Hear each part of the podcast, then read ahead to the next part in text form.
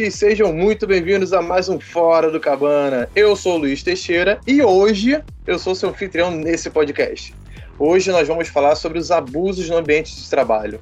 Se você não sabia, um a cada cinco profissionais sofreu assédio sexual no trabalho. Por que a gente não sabe disso? Vamos desvendar mais sobre esse assunto. E com vocês na bancada, Nathalie. Oi, pessoal, eu sou Nathalie Marques, eu sou roteirista e crítica do Cabano do Leitor e eu tô aqui pronta para cancelar alguém hoje. Ih, vem com tudo ela, hein? e mais uma agregar nessa nossa bancada maravilhosa, Priscila. Olá, eu sou Priscila Spinelli, sou psicóloga e vou deixar aqui a frase de Pierre de Proust. É, uma palavra contundente é algo que pode matar ou humilhar, sem que em as mãos. Eita, o pessoal tá vindo muito estudado, tô ficando preocupado. Exato. Não vim nem com roupa para esse evento. Então. Eita. Mais uma para mais uma rainha para botar peso nessa bancada maravilhosa, Alexia.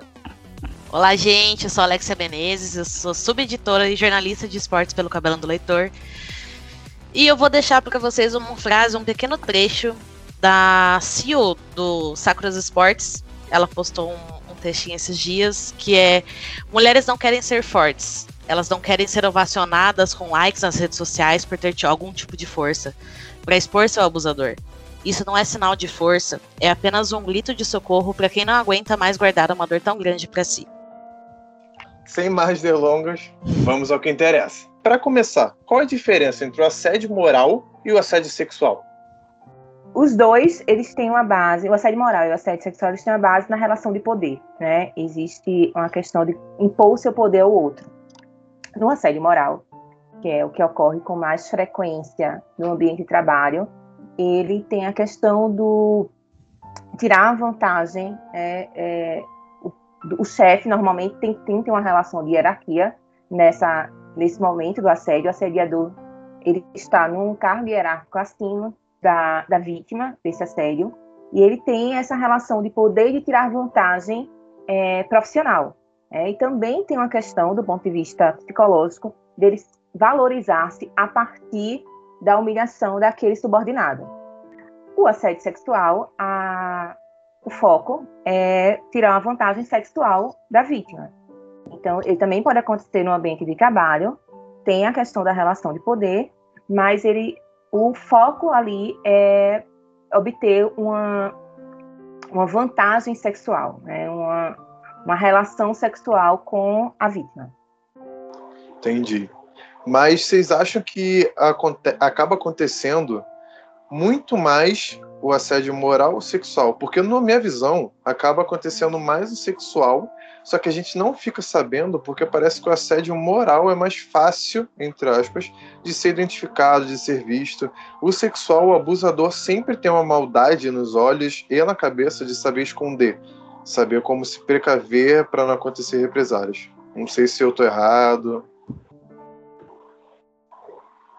Olha, eu não sei, eu acho que o seu ponto de vista pode ter ser mais correto, assim, mas eu acho que o assédio moral ainda muito mais praticado, ele é muito. Ele é, acho que ele é mais fácil de acontecer, né? Porque o, ele pode acontecer na frente das pessoas, é não é um negócio que, que acontece mais em off, né? Porque quando você fala de assédio sexual, Sim. já é um negócio mais em off, né? A pessoa parece que tem um cuidado maior de ser o. Não sei, gente, eu posso estar viajando, mas é o que me parece, né? É, foi o que eu disse. Ele tem aquela maldade para mais... esconder. Exatamente. É. Aí acho que aparece mais, né?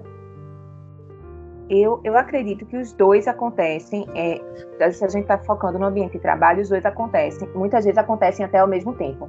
Mas eu concordo que, de fato, o, o assédio sexual ele precisa de uma sala fechada, ele precisa de um, de um espaço mais escondido, ele pode ser uma consequência até do assédio moral, mas o assédio moral, ele, nos relatos que a gente ouve, nos relatos, por exemplo, que eu escuto em consultório, em atendimento, é, ele é, porque ele acontece ali, ele acontece na, no espaço de convivência da empresa, ele acontece no refeitório, ele acontece no, no momento do cafezinho, então não existe essa seleção, ele não é seletivo, né? É, no caso do assédio sexual, precisa, como o Luiz citou, e de fato é isso, precisa de uma, de uma descrição. Mesmo a gente sabendo que em alguns casos é, é, as pessoas nem consideram que seja de fato uma, uma tentativa de um assédio sexual, mas ainda tem essa, essa precaução de dele acontecer muito mais no privado, muito mais é, por baixo do pano. Né? Aí, quando a gente escuta relatos que ele acontece no ambiente do trabalho, geralmente é uma convocação para uma reunião à sala fechada, a portas fechadas, é, num corredor que não tem ninguém passando, não acontece tão visível, né, tão explícito. Eu acredito que um pouco do abuso moral, né, do assédio moral, aliás, dentro do trabalho, é, às vezes ele acontece, como as meninas disseram, é, próximo a todo mundo, né? E muita gente às vezes nem sabe o que está acontecendo, não entende que não é só uma brincadeirinha, né? Porque geralmente quem pratica o assédio, o assédio moral, ele faz parecer que é só uma brincadeira, né? E se caso alguém, se caso alguém se sentir ofendido, ele acaba sofrendo a, sofrendo a represália, né? As pessoas em volta às vezes não percebem que aquilo já ultrapassou o limite e já está começando a virar outra coisa, né? É, e, e como ele acontece muitas vezes, Alexia, no processo de sedução. É, esse assediador, ele não vai chegar é, já no nível mais alto, que todo mundo vai perceber que, ah, isso aqui tá uma coisa estranha, isso aqui tá demais, passou do ponto. Não, normalmente tem todo um processo de, de sedução, de simpatia, da piada, e a piada ela vai crescendo, ela vai ganhando outras conotações, outros outros contornos até chegar de fato àquilo que a gente ouve, né, como o boom do assédio, né? Aqui eu me dei conta que era assédio ou quando você olha para trás, não, foi nesse ponto que eu percebi que tinha alguma coisa errada. Mas não começa do nível mais alto, ele começa ali é, numa introdução mais simples, né? A coisa até para aproximar essa pessoa, né? É, o assediador ele não vai te afastar de imediato então ele vai ter uma, uma, uma sedução mesmo, é um processo de sedução para te manter perto, para que possa exercer esse poder sobre você. Mas é, eu, o que eu queria dizer é que é bem triste você ver esse tipo de coisa acontecer, porque eu acredito que o assédio moral, é, até mesmo como vocês disseram, ele é realmente mais presente, porque ele é mais fácil de esconder, né, de, de camuflar, até mesmo com esse, essa questão de sedução, né, no começo, que ninguém vai chegar é, nenhum assediador já vai chegar é, brigando com você ou deixando muito explícito a situação, né? E isso vai acumulando aos poucos e afeta todas as pessoas ao seu redor, né? Então, às vezes, é, dentro do ambiente de trabalho, uma pessoa que não era não era um assediador, né, acaba entrando nessa onda porque todo mundo acaba cometendo o mesmo, o mesmo problema ali e vira um, uma coisa sem fim, né? É, Acaba algumas... entrando na rotina, né? Sim. Se tornando comum. É, em algumas empresas, é, a gente ouve relatos, em algumas empresas, para determinadas funções, é, parece que as pessoas sentem que é um pré-requisito ter esse comportamento né, esse comportamento abusivo, esse comportamento é, de assediador mesmo, né, ter essa violência manifesta mesmo, de, gritar, de, de, humilhar o funcionário. Então tem algumas, realmente tem algumas empresas que têm como modus operandi é de se repetir é, esse tipo de comportamento e as pessoas vão naturalizando. E aí esse é, grande, é um grande problema. Quando a gente começa a, a naturalizar, porque é uma violência, né? O assédio moral ele é um tipo de violência, então, quando a gente começa a naturalizar qualquer tipo de violência, a gente começa a não, a não entender que a gente está sendo vítima de violência. Né? E começa a questionar se aquilo que a gente está sentindo, o desconforto que a gente está sentindo, a gente realmente deveria sentir.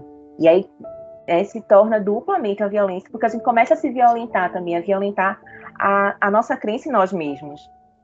É, será que a gente pode associar, tipo, o bullying da, da, da, da, infância, adolescência com o assédio moral, assim? Como se fosse o, o, o passo seguinte do bullying na, da vida adulta? Seria o bullying da vida adulta ou o assédio moral? Mas você acha que o praticante ou a pessoa que sofreu quando era criança e aí quando ele fica mais velho ele tem ele tá Não, tá uma posição de poder? Praticante. Isso, tá uma posição de poder e ele se acha. É, porque eu ia é, falar, que... o que a Priscila falou, não só empresas, né? A gente é, é empresas que tem esse modo operante. Eu vejo muitas vezes em cargos. Cargos muito, muito alto, parece que alguns funcionários, quando sobem para aquele cargo, para determinada função, vê que todas as pessoas daquele patamar dela já têm essa mentalidade. E ela acaba sendo o homem no fruto do meio, sabe? Ela acaba uhum. tendo que fazer aquilo para poder se encaixar. Uhum. Essa, essa questão que o Luiz falou, ela é muito interessante, porque pode acontecer mesmo. É... Existe um processo emocional que muitas vezes o abusado ele passa a abusador. Dentro do, da, do entendimento da psicanálise, é para entender aquele, o papel daquele outro, né? Pra, ele se coloca no papel do, do, do abusador para entender o processo que ele, de violência que ele viveu. É, então, pode acontecer sim de alguém que foi vítima de bullying, por exemplo, na infância, se tornar um abusador na vida adulta, como se manter no mesmo lugar de vítima ainda na vida adulta. Então, assim, existem pessoas que é, têm relações de, de, abuso ao longo da vida. Então, é, o foco da gente, né, trabalho, mas tem no trabalho, tem na, na família, tem nas amizades. Então, isso é possível também, né? De repetir esse, esse lugar que a pessoa ocupa em outras áreas da vida, até se perceber, até ela dar, se dar conta de que está ocupando um lugar que não deveria, né? Que, que, não precisaria ocupar, que ela pode ocupar outros lugares, que não esse de, de vítima desses, desses perversos, né? Eu ia perguntar para Priscila sobre os casos que ela recebe no consultório, são muitos casos assim que aparecem sobre assédio moral e, sexual no trabalho? Olha, assédio sexual não. É... Atualmente, inclusive, assédio sexual eu estou com um caso. Está é, tá se configurando é, um assédio sexual. Mas assédio moral é, é recorrente. É, as relações realmente das pessoas Imaginei. com o trabalho, é, com as relações é, aquilo que o Luiz falou, né? As relações de poder, é, quando alguém chega num, num, cargo de gestão, por exemplo, é, bem sofrido, assim. E, então é muito recorrente ter essas relações muito difíceis. Eu não, eu não me lembro de ter. Estou há 12 anos na, na profissão e eu não me lembro de ter um paciente que tenha tido uma boa relação com o chefe. E não é assim, tô falando de boa relação, de ah, né, ser amigo, não. Mas tem uma relação saudável. Normalmente, então, quando se vem para o consultório, as questões de trabalho são relações, no mínimo, iniciais. É, é na, ainda na fase da sedução perversa, assim. Ainda na fase inicial do abuso. Ainda não chegou na parte da violência mesmo. Mas é, é muito recorrente, infelizmente. E isso você diz que nem de ter uma relação boa, saudável, só com as clientes. Você tá falando só das clientes mulheres? Não. Ou você tá falando no geral? No geral. No geral, as pessoas não têm nenhuma relação boa com o chefe? Caraca. Então, sempre que tem algum problema em relação ao trabalho, é porque a pessoa tem algum problema em relação ao chefe. Isso. É, sempre que vem, vem para a sessão, né, as questões do trabalho, tem questões relacionadas com, com chefia. Uhum. A Nathalie ia falar alguma coisa quando eu fui perguntar sobre o sexo. Não, não, eu ia falar que, que eu imagino que eh, essas, esses abusos no trabalho devam afetar a vida da pessoa inteira, não só em relação ao trabalho, né? Afeta em outros, outros âmbitos da vida também, né? Que aí eu, isso que eu imagino, né? Ah, não, eu já passei por, por, um tipo de abuso moral, não no trabalho, eu vou falar mais pra frente, mas que, que isso afeta, né, na vida da pessoa, com certeza. É, porque a, a, a base do, do abuso, ele, ele vem. Ele esvazia de suas qualidades, né? De, e você vai questionando quem você é, se realmente a, o que aquela pessoa está fazendo, se é só com você, porque é comum não haver uma, uma conversa com os seus colegas sobre o que está acontecendo. Né? De imediato, você não vai chegar para um colega de trabalho, olha, fulano me tratou mal. Porque você fica se questionando realmente se, se foi só com você, se você interpretou errado. É, se todo mundo sente a mesma coisa, né? Isso, e aí você fica ali tentando perceber. Só que enquanto isso você está se questionando. Então você está questionando se você tá, né, interpretou errado, se você ou deu margem para aquele tipo de comportamento, fez algo tão errado que merecia aquele tipo de comportamento. Então esse processo ele vai mexendo com a tua estrutura emocional, ele vai te enfraquecendo emocionalmente. Você vai, você vai se questionando a, a sua própria quali, qualificação profissional. Você vai questionando quanto você é um, um, profissional competente. As suas competências são questionadas a partir de um, de um assédio moral. Porque imagina você ter um chefe que está sempre cobrando além do que você fez, que nada que você faz é bom o suficiente. Então, você começa a se questionar, você começa a perder o, o referencial de quem você é. E isso é muito problemático. E é claro que você não consegue, é, nenhum de nós consegue separar. Não, isso aqui é, é, é, aqui é a Priscila do trabalho, isso aconteceu no trabalho. Não, isso aqui é a Priscila que está indo para casa e vai conviver com a minha família. Não, né, o nosso emocional é uma coisa só. E isso começa a minar as tuas relações, porque você começa a se questionar em outras áreas da tua vida também. Então, é extremamente violento do ponto de vista psicológico e extremamente danoso esse tipo de relação.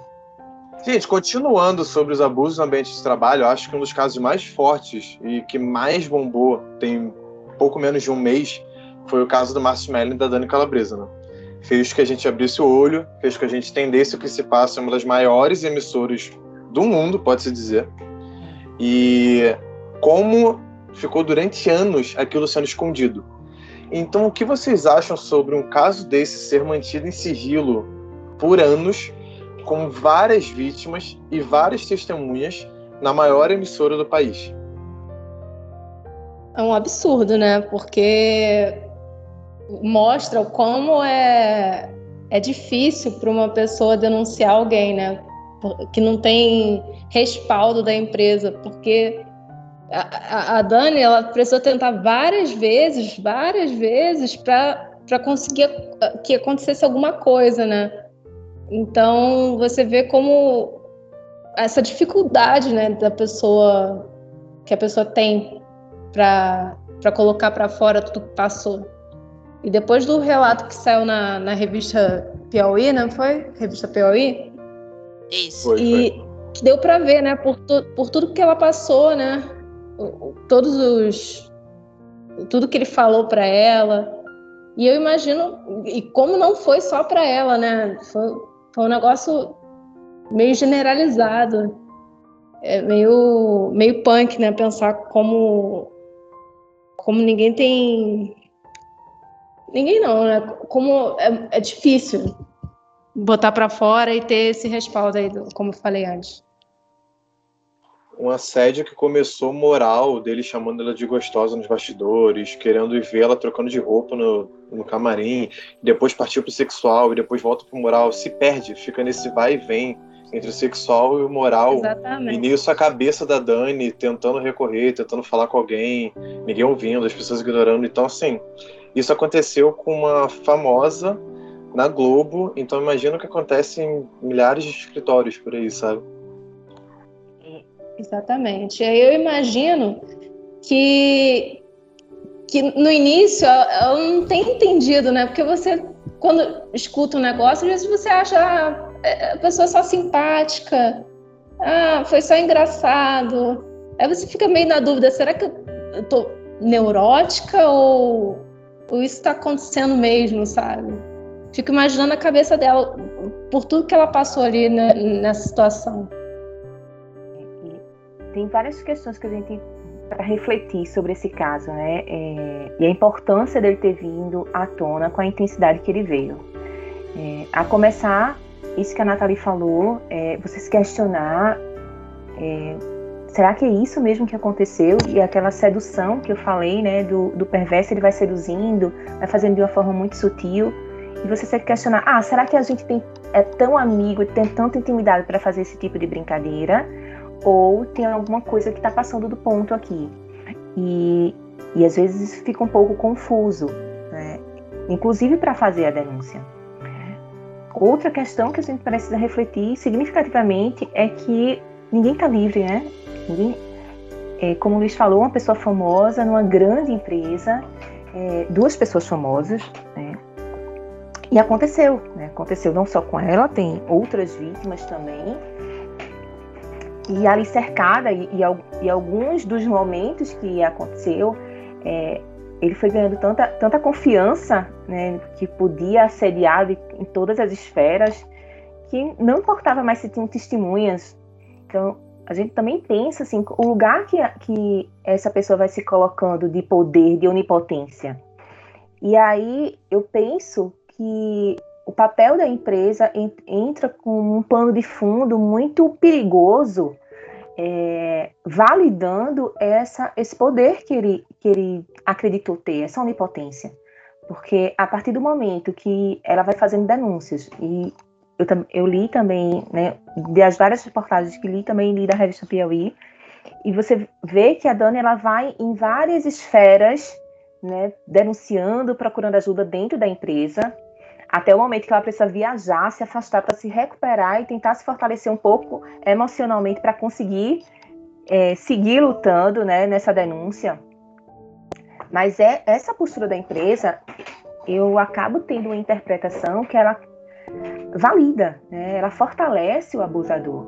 Porque a partir do momento Exatamente. que ele tem uma posição muito clara, é, muito evidente de que algo errado que precisa parar imediatamente, mas fica programando conversas, diálogos, negociações, acordos, e aí culmina com a, com a demissão dele, o afastamento, com uma declaração né, elogiosa a essa pessoa que, apesar de ter contribuído de alguma forma para a empresa, é, teve um comportamento completamente danoso para várias de, su, de, seus funcionários, não faz muito sentido. Então, é, e aí a gente percebe como isso traz essa força, essa onipotência quando a gente vai olha o, o comportamento dele pós é, publicação da revista Piauí, né?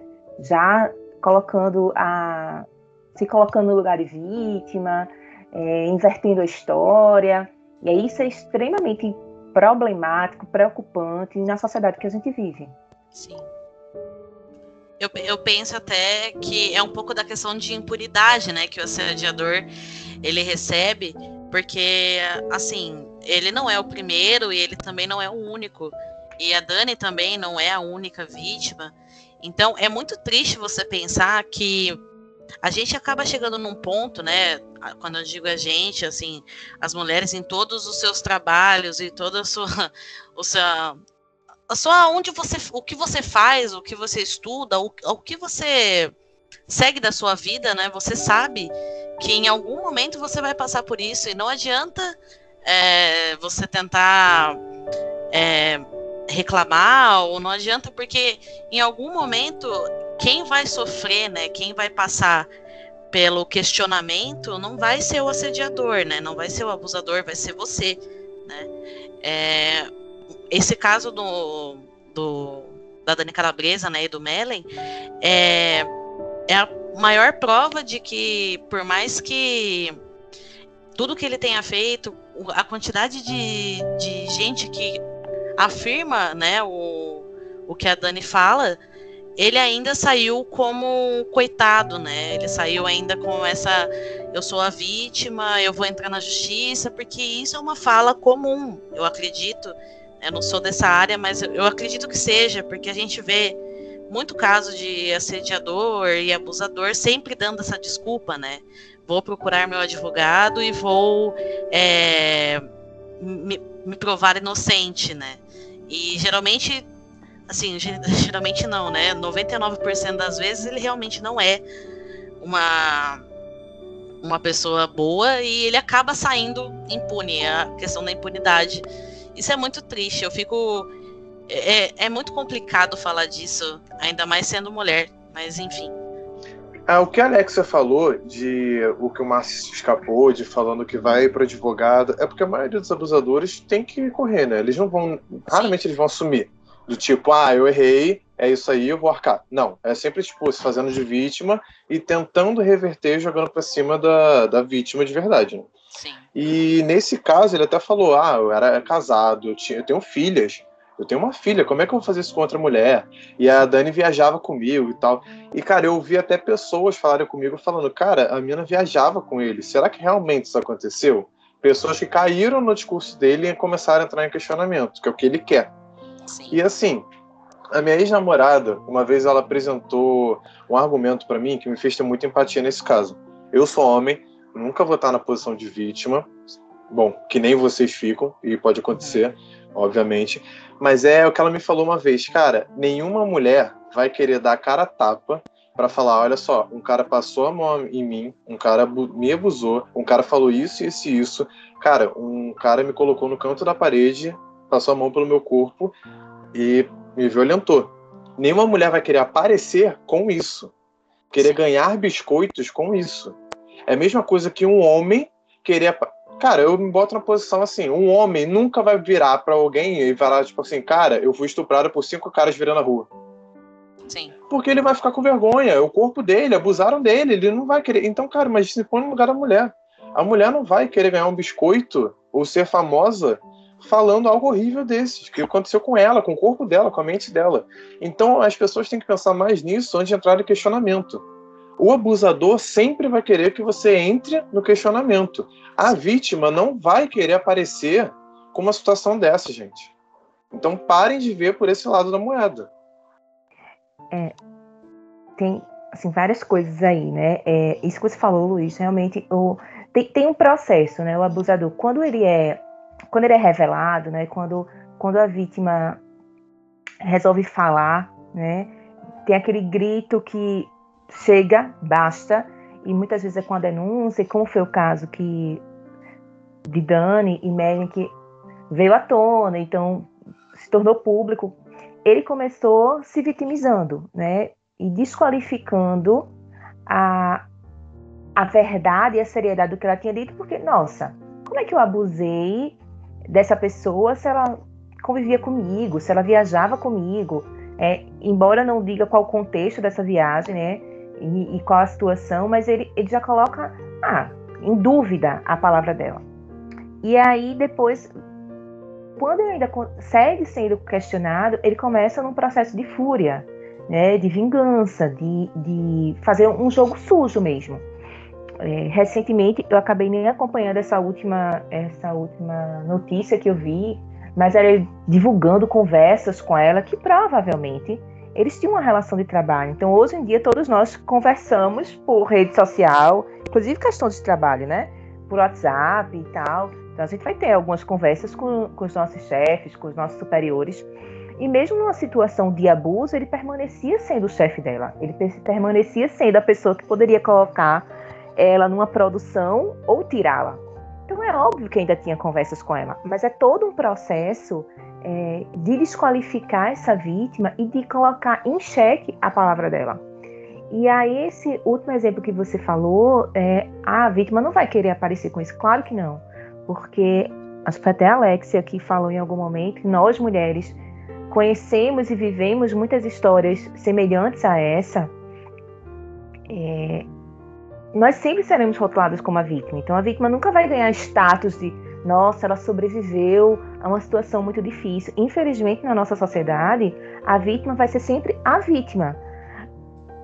E várias vezes é a vítima, mas será que ela não permitiu? A vítima sendo questionada, não é a vítima que é acolhida, que é fortalecida pelas outras pessoas, mas é a vítima muitas vezes, em, em, principalmente em casos de que envolvem abuso sexual, tem um questionamento: será que não permitiu? Será que é, não deu uma condição ali para ele achar que poder, poderia. E quando ele veio com esse discurso, né? Ah, ela viajava comigo, eu era casado, eu não precisava, é quase dizendo, eu não precisava assediar ninguém porque eu era casado. E aí é esse lugar que a vítima é sempre colocada, principalmente sendo mulher, sendo mulher, né? É, eu vou usar um exemplo que aconteceu na última terça-feira agora, que eu até conversei bastante com o Ege, que foi o, o boom que aconteceu, né, dos vários exposeds que aconteceram de dentro do cenário de esportes, né? Que é onde eu, eu trabalho, eu me insiro. É, e, assim, nitidamente deu para perceber exatamente isso que a Priscila falou. A, a gente, como mulher, né, nós como mulheres, a gente percebe que não importa a quantidade de provas que a gente tenha, não importa a quantidade de, de pessoas que viram né, o que aconteceu, o, o que poderia ter acontecido, não importa, porque a palavra da mulher ela sempre vai ser é, diminuída em relação ao assediador, ao abusador. Né? Teve casos aí no meio desses esposas que eram assédios que eu acho que eu acredito que seja um assédio moral trabalhista, porque tinha pessoas ali do meio que usavam o seu o seu trabalho, né, o seu status dentro do cenário, dentro do seu do que você do que ele atuava, para chegar na, na, nas meninas, enfim, até nos meninos, porque teve caso até mesmo de, de assédio de um homem com outros homens, né? E, e até bom eu fazer essa ligação, porque né, nessa terça-feira teve muitos casos, realmente teve assim, acho que da última vez que eu contei tinha mais ou menos uns 28 casos de esposas de abuso, desde é, pedofilia, agressão, é, assédio, abuso moral, psicológico, tudo. Tudo que vocês podem imaginar teve. E o único caso que foi assim mais levado a sério, que ninguém duvidou, sabe? Porque todos os outros, de todas as outras mulheres, foram colocados em xeque, né? Você via é, o pessoal da comunidade mesmo, os jogadores em si, eles falando, não, isso não é possível, né? Está errado, a menina deve estar tá mentindo. E o único caso onde não existiu isso foi o caso do, do homem que assediou, né, que estava aliciando outros menores, que eram menores de idade, mas eram homens, né? Então, não. O que será, né? É, exatamente. Não, não querendo dizer que ah, é menos pior e as pessoas levaram a sério. Não, é sério. Da mesma forma. Foi uma questão muito complicada desse moço também, mas o único caso que ninguém tentou levantar a mãozinha e falar assim: será que é verdade? Será que não? Foi o caso em relação a homens, né? Então, é isso, a gente, até mesmo quando a gente a gente estava passando, né, a gente, as mulheres estavam passando por essa questão o dia inteiro, teve gente falando o dia inteiro, foi um dia complicado, eu até conversei com o Ed, eu falei assim, eu me senti mal, porque eu não aguentava mais ler, eu, a cada vez que eu atualizava o Twitter tinha mais um caso, e era caso de gente próxima, era caso de gente que a gente admira, né, e, assim, a maioria pelo jeito ficou por isso mesmo, porque cada um faz lá a sua notinha de esclarecimento e fica por isso, sabe? E essa coisa de, ah, mas a mulher vai ganhar biscoito com isso, até como o Luiz falou. Mulher não ganha biscoito, sabe? O máximo que a mulher vai ganhar ali é 10 seguidores no Twitter e uma tonelada de xingamento, de ameaça, é, de mais abuso, de mais assédio. Então, eu nunca entendi qual que é esse lance das pessoas acharem que a mulher faz esse tipo de coisa para ganhar fama, porque na maioria das vezes a mulher só fica manchada pro resto da vida. Se promover, ser vista. Só que a pessoa é vista assim, cara. Foi vista porque foi violentada. Ninguém quer ser vista assim. Exatamente. Vai, Ed. Não, é, é até bizarro. Você, a Alexa colocou um ponto muito legal, que foi essa questão de que o único, único que foi denunciado e que ninguém teve problema nenhum, contando que foi o único que excluiu a conta, né, Alexa? Ele foi o único que excluir as contas das redes sociais. É, na verdade, Porque... aconteceu outro, desculpa, mas teve outra, outras pessoas que apagaram, inclusive Sim. um dos que falou que entrou na justiça, porque mostrou até foto indo no BO, sabe, Fabri do BO. E aí hoje de manhã eu acho que percebeu que não ia dar muito certo, né? E aí apagou a conta. Sabe? teve vários casos, teve várias pessoas que apagaram, mas o que foi Insta, que Calma nem aí, o, o cara que abusou, o cara que abusou postou alguma coisa abrindo o BO? Que tipo, é, ele foi. Isso, ele, ele foi. Ele foi. Abrindo BO que estavam perseguindo ele? É, ele. ele foi acusado, mas assim, foi acusado trabalhista. O dele era questão trabalhista, claro que envolvia é, assédio também, envolvia. É, eu não quero usar essa palavra, eu vou usar abuso sexual, mas vocês sabem do que eu estou falando. Mas ele foi assim, foi, foram várias acusações, várias, várias meninas falando. É, se, eu não, não quero falar um número agora porque eu não lembro, mas assim, foi mais de 10 meninas que fizeram é, o relato sobre essa pessoa em específico.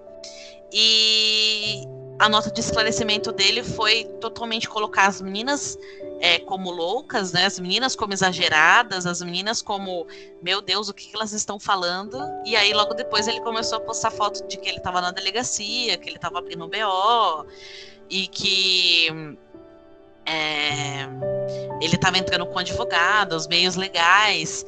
Né, eu até cheguei a tentar conversar com ele, porque eu queria saber se ele queria dar algum esclarecimento que não fosse falar que ia abrir BO, né? E ele, ah, o que ele falou para mim foi basicamente: é, vou fazer o que o meu advogado mandou, sabe? Então é isso. A gente, eu, eu fico pasma porque foram muitos casos, né? Eu até não queria falar disso porque é um assunto que, que me marcou muito, né? Porque eu acho que marcou qualquer mulher que tenha aberto o Twitter e participe dessa bolha que é o cenário de League of Legends, o cenário de esportes. Mas foi uma coisa assim muito surreal, sabe? E a maioria das, dos casos, assim, esmagador, os caras não assumiram e saíram, assim, pode até ser que esteja rolando alguma coisa por trás, né? Mas assim, nada acontece, a pessoa lá tá fazendo live, então o que, que adianta, né? A gente que sai de errado ainda. Então é por isso que muita mulher, muita, muita gente não denuncia. Porque do que, que adianta você anunciar e. É, sabe, denunciar e acabar sendo você a errada na história. A ideia de você ser para sempre marcada com uma pessoa que foi abusada e que foi vítima e você não vai passar disso. Sim. Né? É, então tem todo um processo para você conseguir é, chegar a denunciar, porque passa pela vergonha, enfrentamento de, de, de todas as acusações que virão, né, de questionando se você realmente aquilo aconteceu, se você não está enganada. É um processo bem complexo mesmo, bem complexo. Sempre a, a mulher tem que, tá, tem que provar, né? e a gente volta para o caso de Dani, que é esse exemplo. Ela veja, uma mulher que é conhecida, uma mulher que não tem. É, nunca teve nenhum problema para dizer, ah, ela mente, não, não, tem nada que desabone, Dani. Mas ela ainda tá, tem que lutar para provar em várias esferas que o que ela está dizendo é verdade. E a gente vai né, descendo essas esferas para esferas menores, pessoas desconhecidas, se torna infinitamente mais difícil você ter essa coragem de denunciar, essa coragem de se expor, porque sabe que é, o caso dela, por exemplo, seria um caso para nos, nos motivar a denunciar mais, a expor mais, mas por outro lado, nossa, mas se nem com ela está sendo validado, né? se fosse comigo, o que seria que iria acontecer? Sim, sim. É, o outro argumento que eu vejo é muito, não só de Instagram, é muito em balada. Tipo, pô, o cara viu a menina pegar cinco. E aí chega, não, não quero ficar, pô, mas te vi pegando cinco, qual o problema? Ela quis pegar os cinco. Não é porque ela pegou cinco, que ela vai querer pegar seis, sendo você o sexto. então, tipo, cara, não, não, ela pode pegar 80, a balada tem 81. Se ela não quiser te pegar, ela não vai te pegar. Exatamente. Então usar isso como ela... argumento também é muito. É, é, é é bem complexo, assim, se a gente começa a aprofundar, é, realmente são, são nuances é, muito complexas, né? Hum. Todos os espaços que a mulher ocupa, todos os espaços que a mulher vai, ela está sempre num, num, lugar de se defender de algo que ela não fez. Ela tem que estar tá sempre na defensiva e justificar algum ato. Então, se bebeu demais, se está com a roupa muito curta na balada, se resolveu ficar com vários caras, tudo é, serve de ferramenta para acusar, para desabonar a conduta daquela mulher, que então ela, ela está passiva de sofrer qualquer coisa porque ela não tem uma conduta correta. Bem aspiado esse conduta correta. a respeito dos abusos no ambiente de trabalho, como vocês acham a consequência psicológica? O que eles têm de implicação na vida de toda vítima que sofre, que passa por esse tipo de abuso? A Priscila vai poder falar bem mais sobre, né? é, é, Não tem como a gente mensurar quais são os danos que podem ser causados para alguém que é vítima de abuso. É, porque vai variar da condição emocional que a pessoa já se encontrava antes desses abusos ocorrerem, o tempo que ela ficou submetida a, esse, a esses abusos e o suporte que ela teve. Então, tem muitas variáveis. Mas, no geral, é, são danos muito significativos, né, que podem, inclusive, gerar é, doenças emocionais, né, transtornos de ansiedade, depressão, é, a própria síndrome de burnout, né, a, relação, a, a relação do trabalho fica muito atrapalhada ali, muito, muito difícil, muito sofrida. E uma outra consequência pode ser uma consequência financeira também, porque muitas vezes a pessoa quando chega no limite, consegue entender que aquilo, o quanto tem, tem sido danoso aquela relação, consegue sair daquele, daquele local de trabalho, mas essa memória, né, essa memória, essa ferida, vamos dizer assim, essa ferida emocional que foi gerada, ela vai com a pessoa. Então, as novas relações de trabalho, às vezes, elas ficam muito difíceis de serem estabelecidas de forma saudável, porque a pessoa tem ali um conflito ainda com a história, até conseguir resolver aquele conflito com aquela história anterior, fica receosa, fica é, muitas vezes não consegue ter a produtividade porque tem medo, e aí também pode ter casos de síndrome do pânico. É, é uma gama grande de psicopatologias que podem ser desenvolvidas a partir de uma relação de abuso. É, e que muitas vezes, como as pessoas demoram para entender, né, para cair essa ficha que tá, está numa relação de abuso e procurar ajuda, né? Porque às vezes até entende que está nessa relação, mas até para procurar ajuda profissional tem a dificuldade por sentir vergonha, por, por ter se colocado, porque vem a ideia de, ter, de que se colocou naquele lugar e não que foi a vítima, né, mas que estava ali porque se colocou naquele lugar, então demora muito tempo, muitas vezes, para conseguir é, se fortalecer novamente e se reerguer. É, bom, eu tenho um relato pessoal de, de assédio moral, mas assim, não, não necessariamente ambiente de trabalho, né? Eu fiz balé por 11 anos e era uma escola de, de dança que ela formava profissionais mesmo para dar aula ou para seguir na carreira como bailarino. E esse ambiente da dança ele já é naturalmente tóxico, né? Você imagina crianças e adolescentes passando tanto transformações físicas quanto psicológicas, sendo pressionados a manter o padrão estético seria de um bailarino, né? E, e, é bem isso que, que a Priscila falou, né? A condição emocional que a pessoa se encontra. Eu fico imaginando as crianças e adolescentes naquela época. Naquela época não, né? Da minha época, mas isso acontece até hoje. De, que, sabe, isso vai carregando para a vida adulta, não é? Não fica só lá, né? Eu via meninas comendo só salada e passando horas ensaiando depois sabe? Eu nunca fui, nunca tive problema de peso, assim, de ser muito neurótica com peso, não. Mas eu via muitas meninas, muitas mesmo, tendo problemas alimentares com, por causa da dança. E chega na vida adulta, eu vejo o quanto elas carregaram essa problemática, sabe, com elas. E esse abuso de poder é, é muito nocivo, né? É, é, bem triste, na verdade. Eu vi uma reportagem também do, das meninas da ginástica é, rítmica, né? Deu no, acho que no, no, aquele programa de esporte que tem na Globo, né? E elas também sofriam uma pressão estética absurda dos técnicos para se manter no padrão da dança, no padrão das meninas europeias. E brasileira é diferente, né? A brasileira tem um biotipo diferente.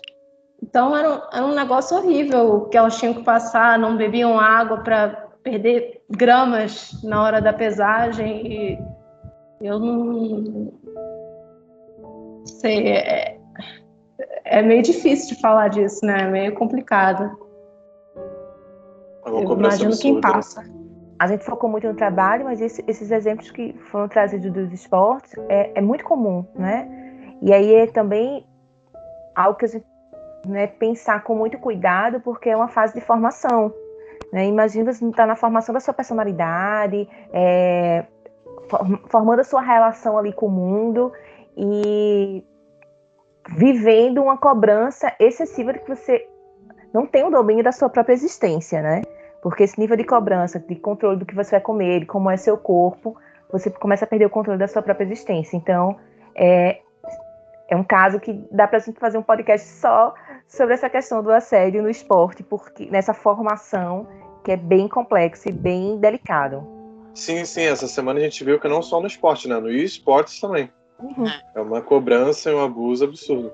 Foi o caso dessa menina que gerou estopim de todos os outros 20 e poucos exposeds, né? E depois que essa menina falou desse, dessa pessoa específica, começou assim pipocar histórias desse mesmo desse, desse mesmo cara.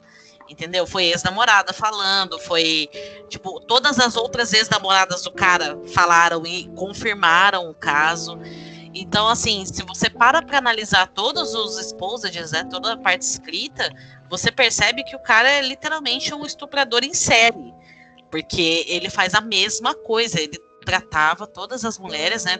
Tudo que ele fazia até chegar no estupro era igual com todas as mulheres, né?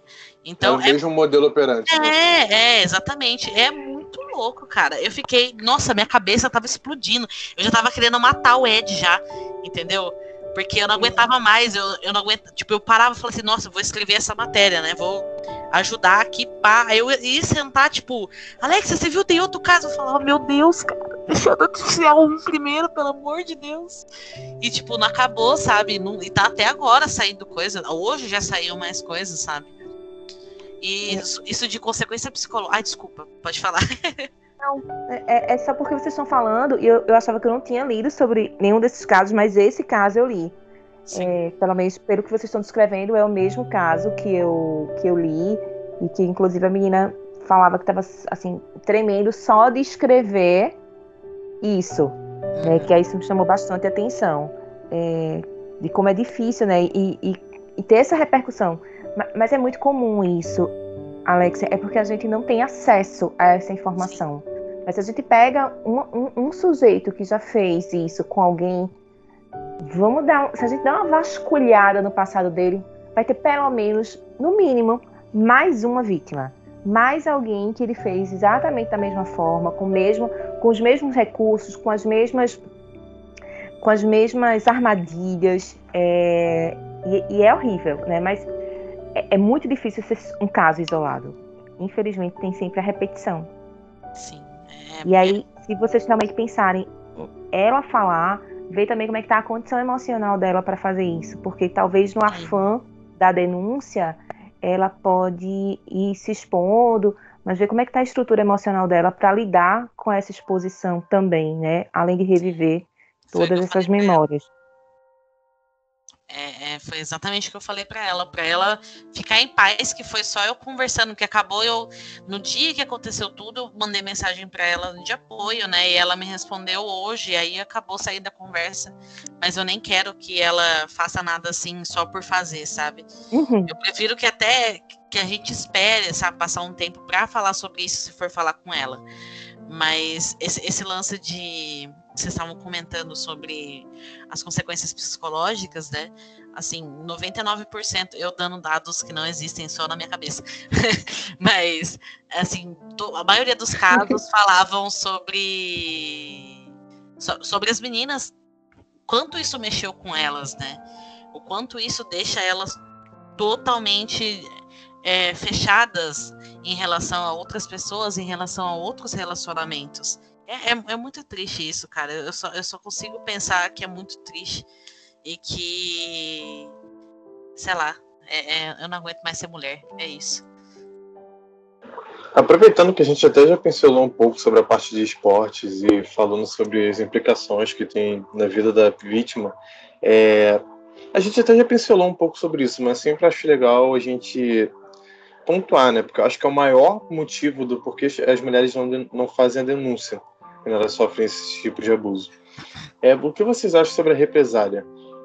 As consequências, o que acontece com a mulher, até onde ela pode perder nem privilégios, o básico que ela tinha que ter.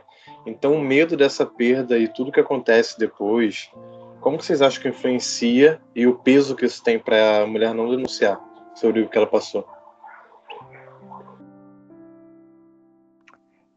É, eu vou falar do, do, meu ponto de vista, do meu ponto de vista não só como psicóloga, mas de ter atendido alguns casos de vítimas de violência é, e toda toda essa colocar na balança, né? Tudo que se vai perder e tudo com aquilo que a gente já falou antes de rotular, né? Todo esse rótulo que vai carregar para a vida inteira, ah, todo o peso emocional de ter que provar que você está dizendo a verdade e muitas vezes você vai ter que reviver emocionalmente toda aquela dor, todo aquele sofrimento para contar novamente em várias esferas, em vários espaços, é, com riqueza de detalhes para que seja, é, para que você seja tenha algum algum crédito ali, às vezes nem tem, né? Então isso pesa no mínimo 80% para que as mulheres não denunciem quando coloca tudo que vai perder, tem toda a sua vida devastada, porque é o que a, a gente testemunha acontecer, né? A vida da mulher vai, é devastada para que se encontre mínima falha do ponto de vista é, da sociedade para que justifique que ela não foi tão vítima assim. Então, todo esse peso emocional, é, além do sofrimento da violência que ela passou, leva as mulheres a não denunciarem, a sofrer calada, a, a tentar ressignificar aquela dor da forma que é possível, da forma que consegue, mas sem denunciar.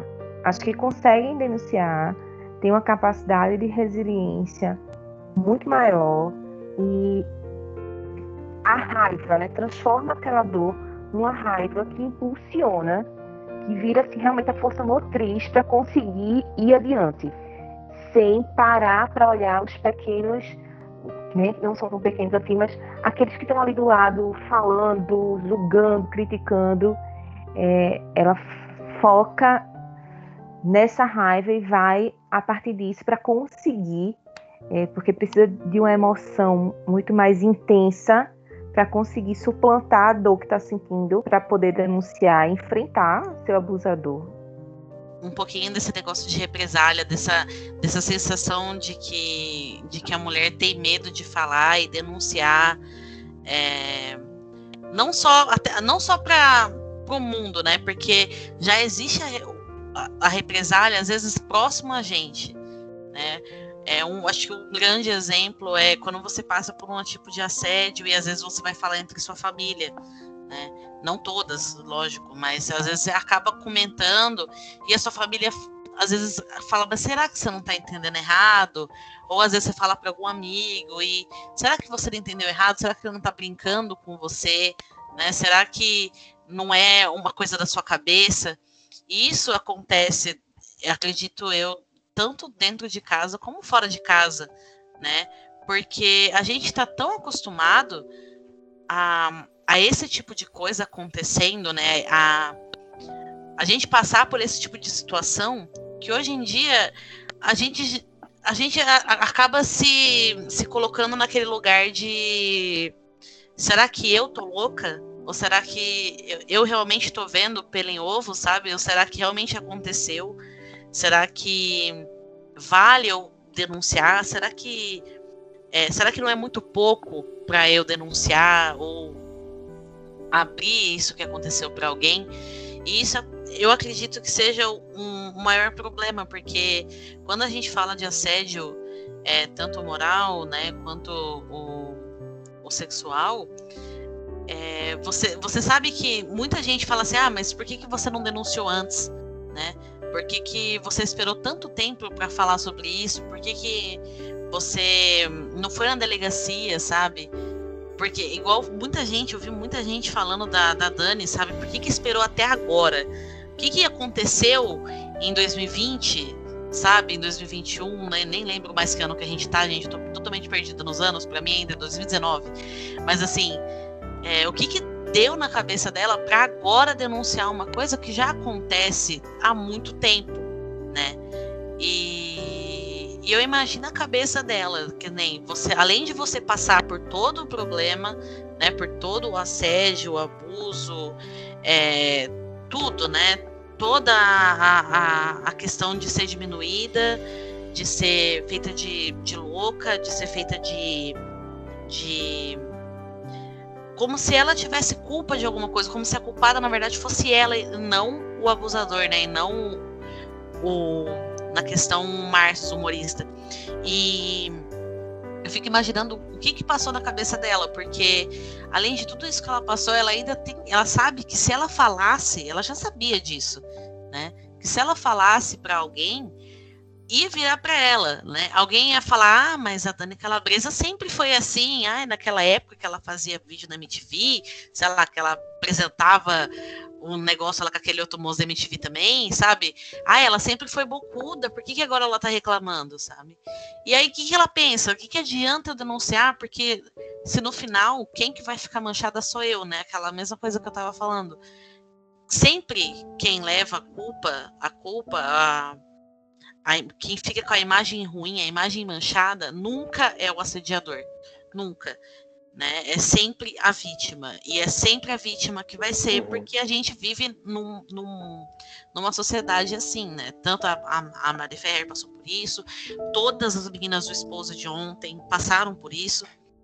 É, eu digo todas as meninas, porque os meninos que foram entraram, eles acabaram tendo a, a justiça, né? Vamos dizer assim, que foi até muito rápido, mas todas as meninas ainda são vistas como malucas, né? O caso daquele jogador de, de CS que a, só porque a menina vendia foto na internet, ela é, ela é obrigatoriamente é, ela tem que aguentar, sabe, passar por tudo isso, só porque ela já vende foto, ela, ela tem que, que gostar de a foto dela estar tá sendo exposta pelo, pelo ex-namorado, pelo por alguém que ela conheceu, por alguém que ela às vezes nem teve relação nenhuma, né? Porque além de tudo tem isso.